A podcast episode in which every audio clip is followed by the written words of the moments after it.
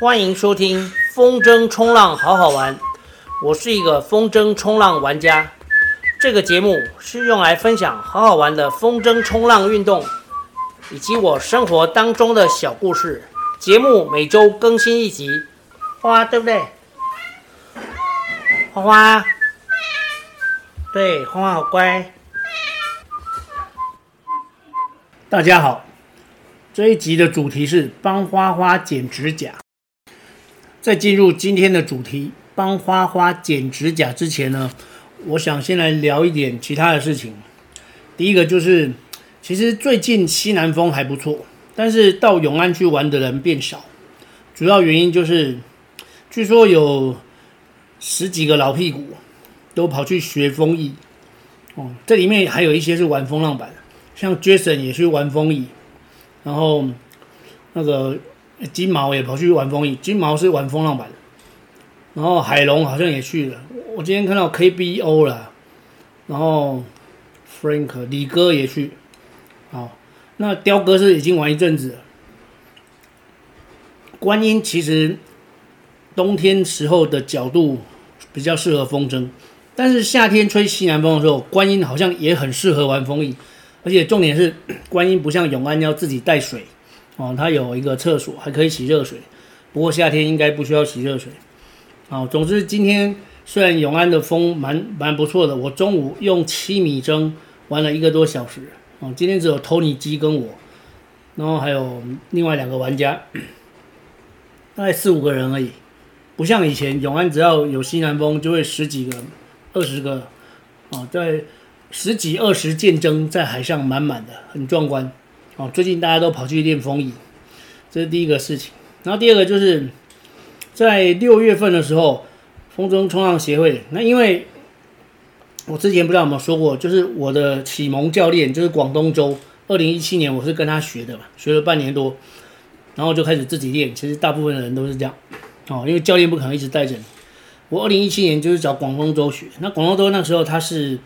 哎，风筝冲浪协会。中华民国风筝冲浪协会的秘书长，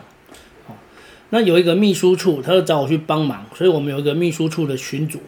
那就在六月的时候呢，大家就想说，因为已经三年哦四年没有比赛了，上一次办比赛，我好像节目里面有讲过一次，对，在不知道是哪一集，就是讲一个比赛，那是二零一八年的时候，哦，在那个竹南办的。可是，二零一八之后到现在大概快四年，哦，将近四年的时间都没有办过比赛。那主要是因为疫情的关系，然后最近加上最近那个红海滩，哦，就是巴黎十三行博物馆的外面，哈，红海滩那边整理的蛮不错的，而且它因为地形变换，哦，有一个很很广的沙滩，蛮适合办比赛。虽然它一年当中风向好。风况稳的时间不多哦，但是我们秘书处的所有工作人员就讨论说，要用一种方式，就是请大家先报名，然后在七月份的某一个假日来进行。那因为风况预测呢，千变万化，高深莫测，有时候预测很很风很好，但是当天就没风；有时候预测风不好，但是当天风很好，所以决定在比赛前五天决定。也就是你先报名缴钱啊，或者先报名当天再缴钱。这里面还有一个学问，就是早鸟便宜五百块哦，当天才缴钱的要多交五百哦。就是先报名先缴钱，跟先报名当天缴钱是不一样的。好，我们决定在那个比赛前五天哦开会决定。每次开会当然就要吃一顿，然后吃一顿就是要那个理事长请客。以前的。理事长，我刚加入的时候，理事长是于哥于自强，于大哥。只要有开会，他是请我们吃饭。然后现在是秦哥，哦，秦哥是一个更有名的人，秦老板大家应该都知道，啊，他就请我们在巴黎那边一家竹笋餐厅吃了一顿，吃饭同时就把这个比赛的方式敲定。然后 现在已经七月。哎，眼看着第一跟第二个七月一共有十个周休，哦，十个周休，眼看第一跟第二个都已经不行了，都没有风，那不知道什么时候会比。哦，我是已经报名了，对，因为我觉得虽然我个人其实不是很喜欢比赛，这主要是因为我从小就是桌球队，我国小、国中，因为以前我们那个年代是升学，国中都没有，国小是桌球队哦，国中三年没打，但是师专也是桌球队。大家知道打桌球，就那么小小一张桌子，然后两只眼睛盯着球啊。我不是在批评这个运动，我是觉得我在。桌球队的这段时间哦，就是喜欢桌球的这段时间。桌球是我第一个喜欢的运动，游泳是一直都喜欢的，但是桌球是我第一个喜欢的运动。我曾经非常喜欢它啊，但是后来没有了。等我从师专毕业之后，我就不喜欢打桌球。我并不是讨厌桌球，我心里面还是有一块是留给桌球。但是我发现我讨厌在打桌球的我，因为太执着于胜负哦。太执着于胜负，不管你是单打或双打，在那么小的地方定的那个球，哦，只要是手上握的球拍，你就是想把对方干掉，你就只有这个想法。而且桌球其实是有很多假动作，很多骗人的技巧。你可以眼睛看哪里，然后打别的地方，跟羽球一样，只是它们变化没有羽球那么大。好，对，这个就是我不喜欢比赛的原因之一。所以后来我喜欢的运动。都是跟比赛没有什么关系，像骑骑脚踏车，骑脚踏车虽然也有比赛，可是我骑脚踏车去是去游台湾哦，四横两环，哦，诶，北横、中横、新中横、南横，哦，四横两环就是顺时针一次环岛，逆时针一次环岛，然后这两个之后，我就开始骑北俄北，台北鹅銮鼻，台北。啊，就是只骑东部，因为西部实在没什么风景，这是脚踏车。然后后来马拉松也不是为了比赛啊，因为就是大家是有人是为成绩，有人是为为那个业绩，哦，业绩的意思就是累积次场次嘛，啊，次数。就是像我，我一共前前后后加起来跑了十年，我马马拉松全马的包含超马，哦，超马的意思不要听起来看到有个超字就觉得很厉害，超马它其实是指超过马拉松的距离。马拉松大家都知道是四十二点一九五公里，四十二点一九五公里，只要比这个距离多的就叫超马，超级马拉松就只是超过它的距离。所以如果如果你是四十三公里也是超马，那我这里面还有大概三四场超马，但是也也是只有五五十公里而已，一百四十三场，所以我一共有一百一百四十三张证书啊，但是完成奖牌没有一百四十三个，倒是有一百多个，因为有一些只有证书没有奖牌。我都把那个有一些朋友到我家来玩，哦，看到我我有一个衣橱，哦，衣橱不是都有吊衣服的横杆吗？他们有一些人看过那个横杆上面挂了满满的一百多面那个完成奖牌，都觉得非常震撼，啊，那其实也还好，这就是一个记录，一个喜欢一个运动的记录。那到现在的风筝冲浪，我也不是为了比赛，我只是享受这个运动的当下。对，自从离开桌球队之后。我就一直是享受运动的当下，我觉得这个很重要，因为你喜欢这个运动，而不是为了得名才才去喜欢才去做这个运动，你是为了喜欢这个运动才去做这个运动，要比你是为了得名才去做这个运动要来的幸福。因为如果你是后者，你就只有在得名的时候，甚至要得第一的时候，你才是快乐的。你如果输了，变成第二或第三哦。应该，而且通常第二名会很不开心，因为他输第一；但是第三名会很开心，因为他进前三。诶，通常是这样子啊。所以喜欢运动是比较幸福，纯粹的喜欢运动。像我现在风筝冲浪玩单向板，我就是纯粹的喜欢这个运动。但是为什么我要报名比赛呢？因为都吃了理事长的饭，然后不报名好像不好意思。OK，所以我就报了这个比赛。然后再来第三件事情就是。我最我今天不是去永安吗？永安因为人少嘛，所以可以在岸边玩很多次。然后，诶，对，就顺便提一下，上个礼拜有星期四、星期五，大家都在顶寮。顶寮大概每天都三十几件风筝，但是顶寮这个地方它沙滩腹地很小，然后它岸边的涌那个涌角有一点大，当然没有诶内皮那么大，但是它涌角算大，尤其浪浪高起来的时候也是蛮惊人啊。但是因为星期五那天有大炮。哦有大炮摄影师，非常有名的大炮摄影师来帮大家拍照，所以大家就在那个岸边尽情的发挥啊自己的实力不管是跳高啦、腾浪啦，哈，这些花招啊百出，啊，然后就发生了很多起风筝打架事件啊。这个风筝打架如果严重就会炒米粉嘛，就是两个两两件风筝缠在一起啊，当然就是会掉到水里。那如果顺利解开，其实那个风筝线会有一点受损，因为这样很容易磨损。我记得我初学的时候，二零一八年在观音有一次，我那个筝还是蛮新的哦，六米筝，只是掉筝，然后被浪卷一下，就两条线都断掉了。哦，大家想想看那个线摩擦的力量，哦，那这个就是今天在永安的时候，我我又又特别体会到了，又更深刻的体会到，不特别，更深刻体会到转向的时候呢，重心，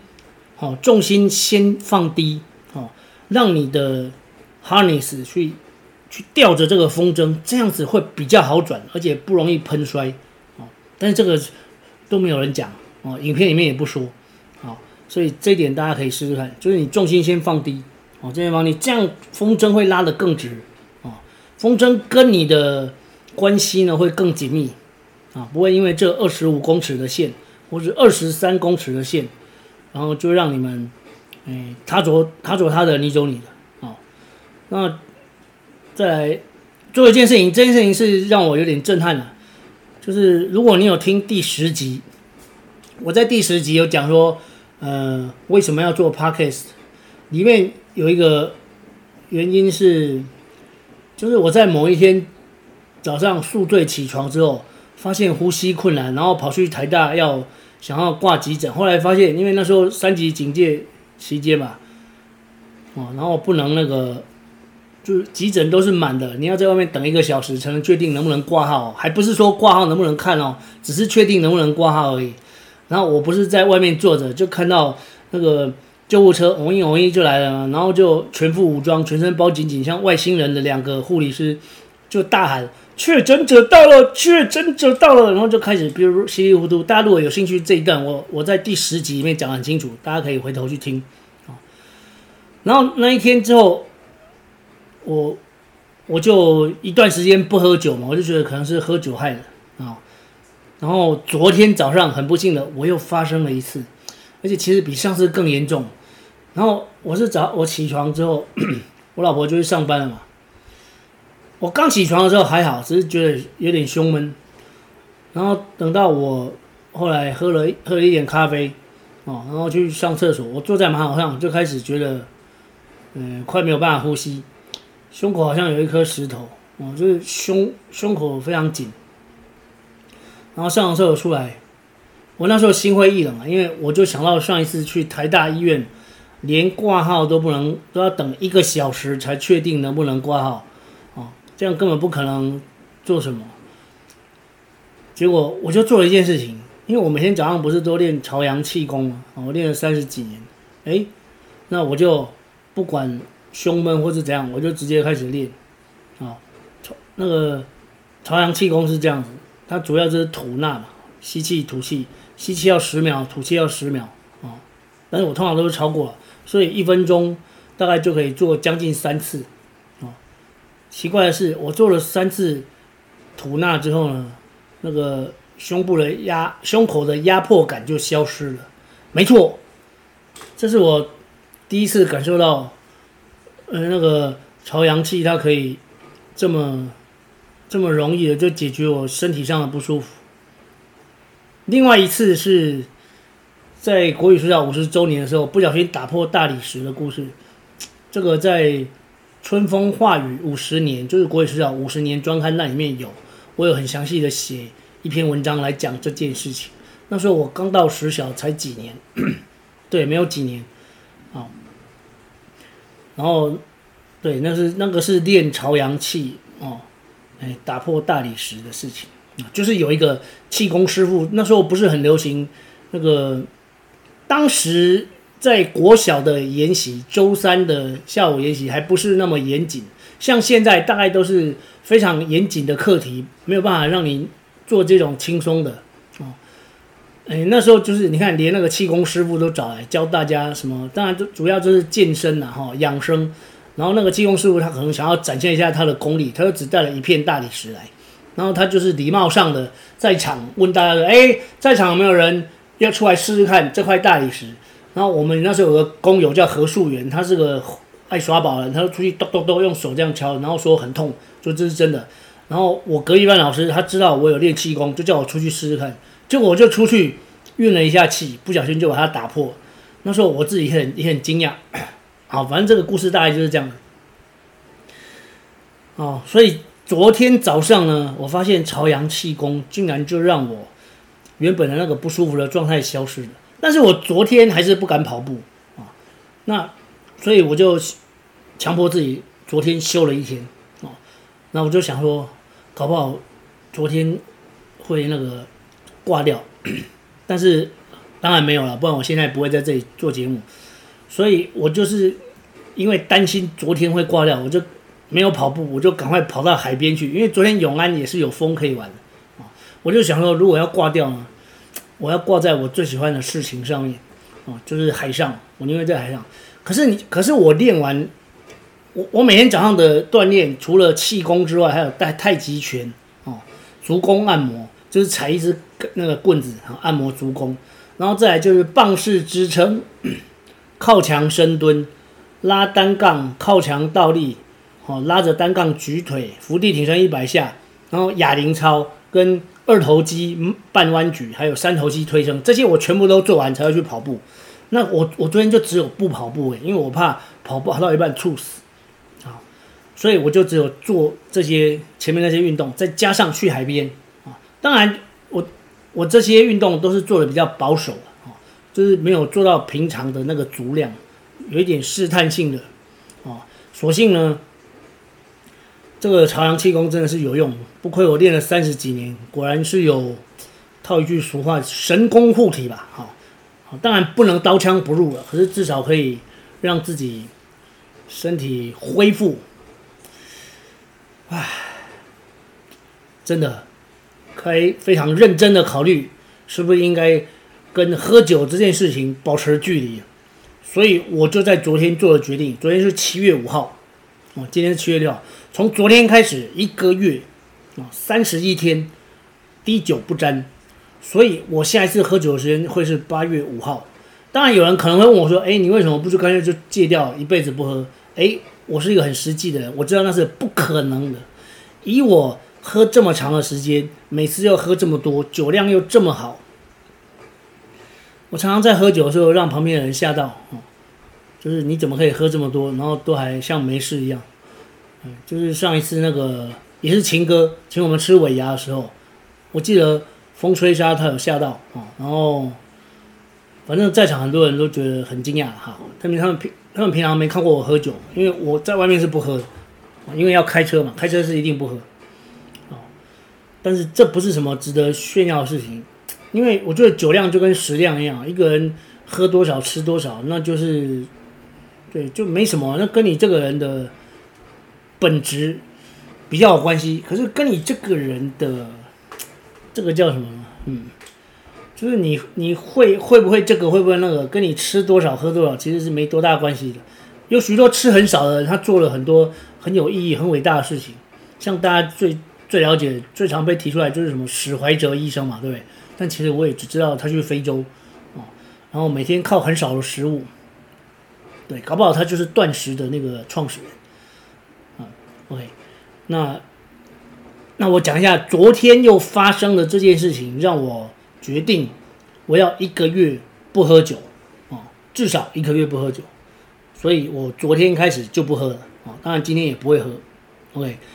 那讲完这几件事情，我已经快二十分钟了，好，没关系。接下来要讲的是今接下来进入今天的主题啊，上一次是讲花花懒人包，这次要讲的是帮花花剪指甲。我看一下花花在哪里？花花，哦，他现在在那个观景台睡午觉。帮花花剪指甲。我从二零一八年的十二月二十一，哦，开始喂花花之后，一直到现在，我只帮花花剪过三次指甲。第一次是在把它收编回来之前，是二零二一年。哦，第一次是二零二一年。第二次呢是那个，嗯，第二次是来我们家，嗯，应该是。今年一月吧，嗯，应该是今年一月的时候，就来我们家一个多月，他是十二月一号来的，然后第三次就是今天早上，好，那我每一次帮他剪指甲呢，都是因为他指甲太长，而且第一次是因为看到他左手跟右手的大拇指，猫跟我们人一样有五五只手手指，五只手指，每只手指都有指甲，然后大拇指也是在一个比较呃低的位置。我第一次要在学校帮他剪指甲，是因为他常常走路的时候会勾到，哦，尤其我给他那个抓板，他常常抓完之后就勾到，然后要离开的时候，他又不好好把爪子拿出来，就是走，然后有时候还会绊倒，所以我就决定就在学校帮他剪。那一次我只有剪剪两只，就是左右手的大拇指，那是花花第一次被剪指甲，所以他没有很严重的抗拒我，他根本不知道什么事。好，那来我们家一个多月之后，就是今年的一月份。我为什么帮他剪指甲？因为他勾得更严重了。他常常在我们家不小心勾到这个，勾到那个。我就想象一个画面，他他是勾到那个桌巾哦，那这他这样一扯，就把桌上的碗盘稀里哗啦、哗嚓嚓通通弄下来，然后那个锅碗瓢盆碎了一地，这样怎么得了呢？哎，大家不要觉得不可能，花花体重很重，他四公斤多。哎，说到体重，花花很久没有称体重，我记得他刚来的时候是四点三。好，我那个这几天要找时间来称一下。好，所以一月份的时候，我就又帮他剪了。那时候剪得很彻底哦，就是，哎，前脚跟后脚都剪了啊。然后剪完之后，维持了一段时间，很 OK 哦，都没有怎样。但是今天我为什么要帮他剪呢？因为昨天跟前天他都在，我在我们家里不是弄了一个观景台啊，那个观景台。要爬上，要从地面爬上去呢，会先经过一张桌子，一张长长茶几。那长茶几以前是放在我们家客厅，后来他来之后就拿去当他的窝。里面现在有花零一、花零二、花零三三个纸箱啊，然后用布盖着，以符合花花喜欢躲藏的个性。然后那三个里面，花灵一是最温暖的，所以适合冬天、秋天。另外两个是纯纸箱，一个高的，一个矮的啊，适合夏天。然后那个那个长茶几上面用四根铜军棍绑，透过麻绳绑在一起，上面还附着那个诶拼垫，好巧拼垫，因为他喜欢抓巧拼垫。巧拼垫在我们家呢，就是花花的抓板啊，因为整条由铜军棍构成的这个桥梁啊，这个险生坡的桥梁通往那个观景台，那他就会在上去跟下来啊，上去前跟下来后啊，在那个。就是童军棍做成了那个桥梁上面抓，哦那我今天跟昨天都发现他抓一抓之后，脚都勾到那个巧拼垫里面，啊，那个指甲都勾到里面。然后他因为是前脚嘛，哈，猫抓板就是用前脚，我还没听过哪一个是用后脚抓，啊，他前脚就的那个指甲就勾到了，勾到之后呢，他还是自顾自的要离开，所以他以前就是扯一下然后就掉了，可是昨天跟前天。我觉得可能是老了，毕竟他现在是个老人，他扯住了，他硬要走，然后竟然就绊到自己就摔倒，哦，还还好没有掉下来，啊，但是昨天看到一次，今天又看到一次，所以我今天比较晚去海边就是这个原因，我晚了一个小时去海边，我就决定，好，我今天一定要帮你剪指甲，我就是穿上冬天的外套，哦，冬天的外套，厚的外套，再戴上工作手套，哦，然后就把它抱起来。我抱起来的时候，它就开始发出那个很不安的叫声，啊啊啊，就这种很像空袭警报的叫声。但是我不理它，我是反正我戴了工作手套，我就用的特制的猫指甲刀，哦，在虾皮买的，虾皮实在可以买到好多好东西。我们家有一个那个琴音壶，就是烧水之后有一种有一种壶。会叫的壶，它是那个很尖锐的啊，不是像发出琴音的那种。那个我们家有一个，然后后来又新买一个哦，叫是琴音壶。可是琴音壶用了一年多之后，就是好像呃去年还是前年就就坏掉了，就突然不会叫了，所以我就变成要计时。那前一阵子突然在虾皮找到那个琴音壶专用的那个那个那个簧片，它可以换哦。可是他规定一次要买五片，所以我就花了一百二十五买了五片，然后用了一片，剩下四片，我也不知道怎么办。反正反正他现在是可以叫。如果有人听到这一段，然后你们家里刚好又有琴音壶坏掉不会叫，哎，你可以来跟我讲，我会送你。啊，我还有四片。哦，那就是虾皮什么东西都买得到。然后那个猫指甲刀当然也是没有问题。我就这样穿着厚厚的外套，满身大汗，开着电风扇，就抱着花花啊啊啊啊，好像狗叫，不是，它应该是啊啊，对，比较像这种声音啊，对，这种声音，我就这样抱着它，让它叫。还好我们邻居都去上班了，不然他们会以为我虐猫。他们昨天才看到，才发现我家里门口种着猫草，然后家里有一只猫，每天早上我都带它出去浇水。他也企图要摸花花，我的 always 就是我花了一年，